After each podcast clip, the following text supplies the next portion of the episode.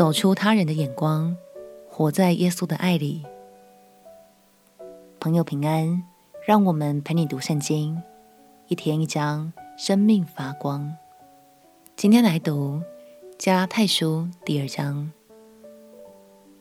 受到律法主义者的影响，当时加拉太地区的教会越来越倾向必须遵守规定，否则就是不义的想法。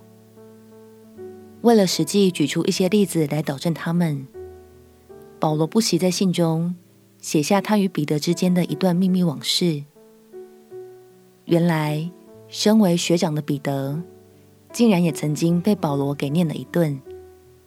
到底是发生了什么事呢？让我们一起来读加拉太书第二章。加拉太书第二章。过了十四年，我同巴拿巴又上耶路撒冷去，并带着提多同去。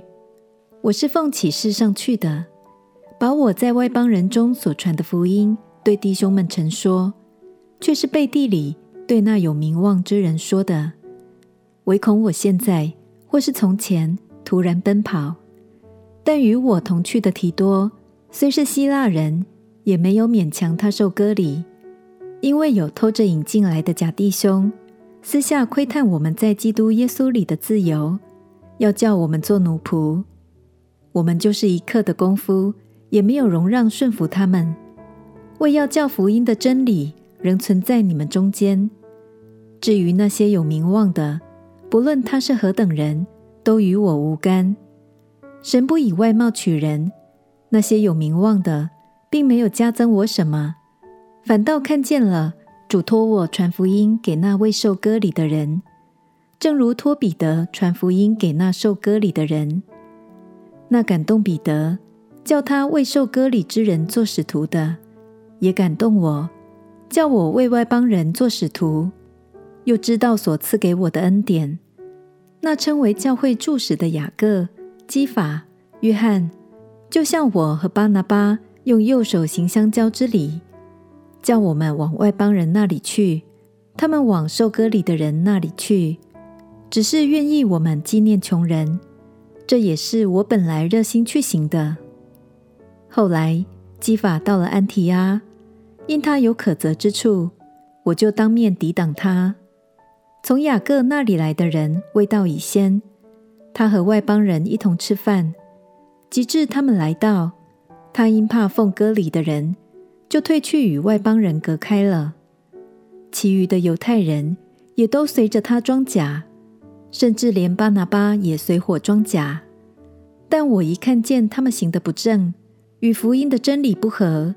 就在众人面前对基法说：“你既是犹太人，若随外邦人行事，不随犹太人行事，怎么还勉强外邦人随犹太人呢？我们这生来的犹太人，不是外邦的罪人，既知道人称义不是因行律法，乃是因信耶稣基督，连我们也信了基督耶稣，使我们因信基督称义，不因行律法称义。”因为凡有血气的，没有一人因行律法称义。我们若求在基督里称义，却仍旧是罪人。难道基督是叫人犯罪的吗？断乎不是。我素来所拆毁的，若重新建造，这就证明自己是犯罪的人。我因律法，就像律法死了，叫我可以向神活着。我已经与基督同钉十字架。现在活着的不再是我，乃是基督在我里面活着，并且我如今在肉身活着，是因信神的儿子而活。他是爱我，为我舍己。我不废掉神的恩，亦若是借着律法得的，基督就是徒然死了。彼得因为顾虑那些律法主义者的眼光，所以就不跟外邦人一起用餐了。